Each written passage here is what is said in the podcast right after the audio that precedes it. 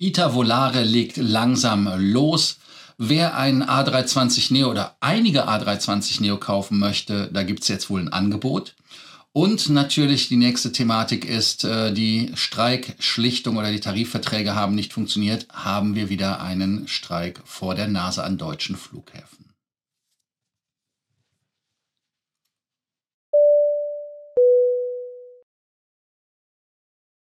Mein Name ist Lars Korsten. Ich bin hier, um euch mehr Meilen, mehr Punkte und vor allem mehr Status zu bringen. Auch wie immer hier der Abonnierbefehl. Abonniert den Kanal, macht die Glocke an, kommentiert unten und lasst uns ein Like da. Danke dafür, dass ihr das tut. Das Luftsicherheitskräfte-Streikgebaren ist ja in letzter Zeit etwas unangenehm aufgefallen bei uns viel Reisen und es gab in Raunheim gestern einen Tarif, äh, tarifrunden Tisch aber der runde Tisch ist irgendwie nicht zustande gekommen. Warum zumindest nicht mit einem Ergebnis? Weil das Tischtuch doch zerschnitten ist bei den Forderungen. Der Warnstreik, der uns alle betroffen hat, glücklich die, die in München sind, ähm, hat natürlich jetzt das Thema, dass die sich in die Osterzeit mit reinziehen. Und ähm, Raunheim bei Frankfurt ist kein guter Ort gewesen anscheinend.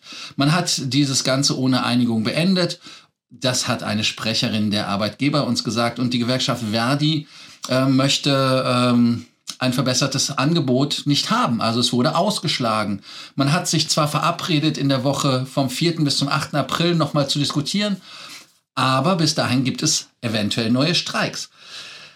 In den genannten äh, Woche haben wirklich einige Länder schon Sommer Osterferien. Sommerferien wäre geil, aber Osterferien, lass uns damit erstmal anfangen.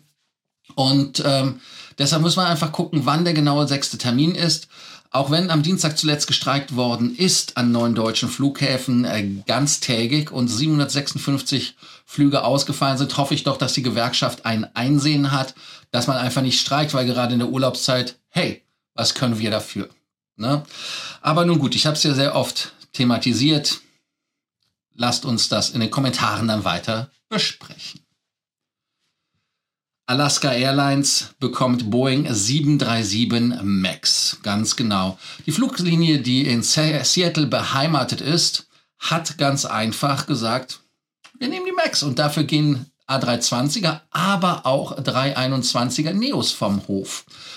Für uns, die wir bei OneWorld sammeln, ein guter Partner, aber wer ein Flugzeug braucht, kann da eins bekommen. Also, die Canada Dash 8400 wollen sie auch nicht mehr lange betreiben. Man hat zwar ähm, das Problem, dass die 73 Max irgendwie immer noch in der Flottenplanung aufgrund des Groundings ja irgendwie ähm, den Dash einen besseren Job gegeben hat und längere Lebenszeit. Aber man hat jetzt einfach gesagt, und das ist John, Joe Sprague, Sprague, Sprague, Sprague, ich weiß es nicht, wie man ihn ausspricht. Ich sage jetzt einfach mal Joe. Er ist der Präsident von Alaska Airlines äh, Schwesterfluggesellschaft Horizon. Das ist die Fluggesellschaft, die die 32-8 äh, betreibt. Sie wollen sie aber nur noch bis Ende nächsten Jahres, also bis Ende 2023 betreiben. Und dann will man auf die Embraer E175 umschwenken. Das Flotten- und Kapazitätswachstum, das man bei Alaska Airlines anstrebt, ist bis 2025 von 300 auf 400 Flugzeuge. Ja, ganz genau, also 25 Prozent mehr. Die A321er und die ähm, A321 Neo, die müssen einfach weg. Und äh, man möchte das sogar schneller machen, weil Boeing 737 MAX und die 737 äh, MAX 10 178 Plätze haben und damit eine Steigerung der Kapazität mit sich zieht. Im ersten Quartal nächsten Jahres sollen die alle weg. Ähm, man kann die 321er nicht ganz loswerden, die 10 Stück, weil sie bis 2030 geleast sind. Aber vielleicht ist es ja eine Möglichkeit für euch, den Leasingvertrag zu übernehmen. Der Alaska Airlines Finanzchef Sean Tuckett, der ähm, hat da vielleicht eine Lösung. Ich weiß es nicht. Jetzt sagt ihr natürlich, hey, warum gibt man Airbus weg? Ja, man hat bei, bei Boeing wahrscheinlich ein Angebot bekommen in Seattle. Die wohnen ja quasi fast Tür an Tür, ähm, dass man da halt wirklich ähm, nicht ausschlagen konnte. Was sagt ihr dazu? Ist das ein richtiger Move gewesen von denen, dass sie die Airbus-Flotte durch die A320, äh, Entschuldigung, die, durch die Boeing 737 ent, äh, äh, also geändert haben? Ich mal drei Sachen zusammen machen. Ich durfte, ich muss gerade was wegklicken auf dem Handy. Ähm, also wie gesagt, war es ein richtiger Move, die 737 zu nehmen oder nicht? Sollten die lieber die A320er behalten? Was ist eure Meinung? In Russland hat man ja dieselbe Thematik und äh, da gibt es ja die Superjet, da gibt es Ilyushin und noch andere Projekte. Aber man sagt ganz einfach, hey, und das ist nicht irgendjemand, der Verkehrsminister, die sind nicht effizient. Ja, ganz genau. Man sagt ganz einfach, dass man äh, die Flugzeuge effizienter gestalten muss in den kommenden Jahren, weil man ja auf die heimische Produktion in Russland angewiesen ist. Weil wenn man die Flotten erneuern muss, einige Flugzeuge sind ja auch von den Leasingnehmern schon erfolgreich zurückgeholt worden, wegen der Sanktionen, muss man halt die eigenen Flieger bekommen. Man kriegt ja auch keine Ersatzteile für die Flieger, die da sind.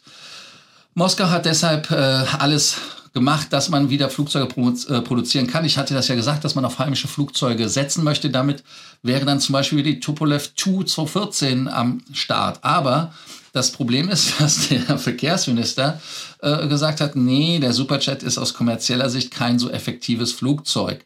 Und der Vitali äh, Savelyev ähm, der meinte das nicht nur aus Vermarktungssicht, weil da ja nicht so wirklich viele von unterwegs sind. Man erinnert sich ja, wo die geflogen sind und dann bei CityJet direkt wieder weg. Ähm, auch aus Produktionssicht ist es ein Riesenthema. Ähm, abgesehen davon ist die russische Version ihm auch nicht äh, ähm, russisch genug, wenn man das so sagen kann. Ähm, Superjets äh, äh hat man bei Aeroflot natürlich. Äh, man hat da 76 Stück. Man hat äh, 100, 150 Stück bestellt. Und ähm, ja, äh, wo sind die restlichen Flugzeuge? Und das ist das Problem, dass äh, man viele ausländische Komponenten in dem Flugzeug hat und damit kann man halt jetzt mit den Sanktionen diese Flugzeuge halt einfach nicht mehr ja, kann man nicht geben. Und Superjet hat zum Beispiel auch jetzt äh, russische Triebwerke, die man bringen möchte, aber die Marktreife ist ja noch nicht da. Und ähm, die PD-8-Triebwerke, ähm, sie sind zwar von Miniprom, Mini-Promtorque entwickelt worden, ähm, aber der Hersteller kommt halt nicht da, äh, nach, weil es Sicherheitsprobleme geben könnte, wenn man da weiter mehr Druck macht. Und ähm, auch bei der neuesten Version sind halt fast 50 Prozent aus ausländischer Produktion. Und ähm, auch die Tupolev 214, ähm, die ist auch jetzt nicht unbedingt so prickelnd in seinen Augen.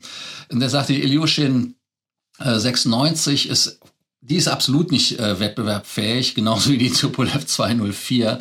Ähm, sie flogen, sie wurden hergestellt, aber sie brauchen sehr viel Treibstoff. Die Treibstoffkosten machen ein Drittel des Flugpreises aus, sodass der Preis für Tickets in die Höhe schießt. Und ähm, das ist natürlich innerhalb äh, der russischen, äh, ja, wie soll ich sagen, äh, Gefilde sehr, sehr spannend, dass man da die eigenen Produkte jetzt so ein bisschen schlecht redet oder einfach der Wahrheit Genüge tut und sagt, ja, das ist alles nicht so das Gelbe vom Ei. Und ähm, wo bleiben dann die Flugzeuge für die Aeroflot? Also wenn sie nicht produzieren können, ist also ein Riesenproblem. Auch hier wieder nochmal, Leute, hört auf, euch zu bekriegen, geht aus der Ukraine wieder raus und dann ist das Thema auch gegessen, ganz einfach. Ein anderes Thema ist die ITA. Die ITA äh, hat ja Brautschau gehabt. Das heißt also, man sucht für sich selber nochmal einen hübschen äh, Ehegatten. Ganz einfach. Und da gab es ja zwischen der Lufthansa und der MSC das Agreement, dass man das zusammen machen möchte, aber auch die Air France KLM. Aber auch die Delta hat sich dann noch irgendwie so reingemogelt äh, mit den Air France KLM zusammen. Und es gäbe auch einen Alleininvestor aus den Vereinigten Staaten. Das ist das Spannendste an der Geschichte. Das sind die, die in die Bücher schauen können, die so quasi in diesen, in diesen äh, Combustion Room gehen können und da einfach gucken. Aber Carsten Spohr meint, äh, wir wissen, was, äh, was wir in Italien machen, keine Sorge. Okay, klar, Lufthansa Italia ist ja auch in die Grütze gegangen. Aber mit MSC hat man ja ähm, einen Partner, der zumindest da auch bisschen Geld ins Feuer legt, was man dann vielleicht verbrennen kann. Ich weiß es nicht, aber ja, lassen uns überraschen. Man hatte zwar auf äh, exklusiven Zutritt im Datenraum gehofft, aber man hat einfach gesagt, nö, nö, im April geben wir jetzt mehreren, und das sind diese drei, die ich ihm aufgezählt habe, die Geschäftszahlen und Strategie. Äh, die italienische Regierung will sich an diesem Punkt schlicht und einfach nicht angreifbar machen wurde halt der Aero.de zum Beispiel gesagt von einem Lufthansa Insider. Ist ja klar, also das ist ja in Europa alles ein Problem. Man bewertet in Lufthansa MSC-Kreisen die ganze Geschichte mit 1,2 bis 1,4 Milliarden Euro. Und äh, der stärkste Mitbieter hat sich nach Quellen der Tageszeitung, ähm, das ja, das ist die ähm, Air France KLM und die äh, Delta herauskristallisiert. Wobei man natürlich sagt, dass die Delta nur strategische Hilfe gibt, aber strategisch ist wieder Penunzen. Oder was denkt ihr, was ist da äh, diese strategische Entscheidung, die der Ed Bastian geben kann? Also insofern, ähm, ich denke mal, dass er Penunzen geben will, damit es wirklich nicht an die Lufthansa geht, weil das könnten die Air France KLM wahrscheinlich gar nicht wuppen im Moment. Und ähm, man muss halt einfach gucken, was es ist. Dann gibt es einen Private Equity Fonds, Certares, äh, der setzt seinen Anlageschwerpunkt bei den ähm, Hospitality- oder Touristik-Sachen und äh, die halten auch übrigens äh, Anteile an der Latam. Also insofern ähm, schauen wir einfach mal. Als weiterer ITA-Interessent soll laut Zeitung Indigo Partners in die Bücher gucken wollen. Wenn man sich das anguckt, ähm, wem Indigo Partners da noch im Portfolio hat, dann ist das zum Beispiel Wizz Air oder natürlich auch Fluggesellschaften in Indien. Also insofern, da ist Cash. Ja, ganz genau. Auch hat die ITA ja ihre erste A350-900 bekommen. Die ist sogar in ITA Blau. Und man hat ja auch ähm, Hong in Hongkong, sag ich schon, man hat auch schon Flugzeuge ähm, in, ähm, bei Airbus selber bestellt. Heißt also, die sollen im äh, dritten Quartal spätestens, vielleicht sogar schon im zweiten Quartal übergeben werden. Man hat nämlich äh, vier Airbus A350-900 gemietet. Das hat der kuwaitische Lesser mitgeteilt. Des Weiteren hat man zehn A330-900 direkt bestellt. Für uns Passagiere, Miss Volare, das ist das Main-Programm von ITA, ja so ein Thema, was bei einigen rote Tücher und Stopptasten und so weiter drücken lässt. Warum? Ganz einfach, weil sie es nicht nutzen konnten. Man hat uns ja auch erst versprochen, im März das nutzen zu können. Und bei SkyTeam ist es halt so, du brauchst halt eine Karte. Da kannst du mit der Online-Karte nicht wirklich was werden. Jetzt gab es heute Überraschung in der E-Mail-Post. Schaut in die E-Mail rein, wenn ihr einen Status da habt und ihr möchtet das Kit haben, dann sagt einfach, dass ihr die haben wollt, beziehungsweise die Daten müsst ihr eintragen. Ich habe die E-Mail heute bekommen und da steht drin, Dear Lars, as a member of the Executive Club, we have reserved an exclusive Welcome Kit for you. Also insofern, es gibt sogar ein Welcome Kit. Ich weiß nicht, vielleicht gibt es Gepäckanhänger dazu, zu der Karte, ist aber spannend. Also ich musste halt ganz einfach noch ins Konto mich einloggen und da alles, was ich noch nicht eingetragen hatte, das war Geschlecht, ähm, Telefonnummer, also diese Ländercode fehlte.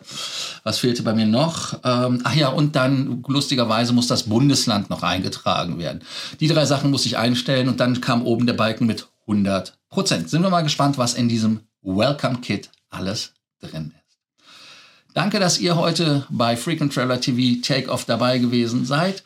Wie immer an dieser Stelle natürlich noch zum Abschluss der Abonnierbefehl, die Glocke an, Vergesst nicht, den Beitrag zu leiten und vor allem ganz, ganz wichtig, unten zu kommentieren.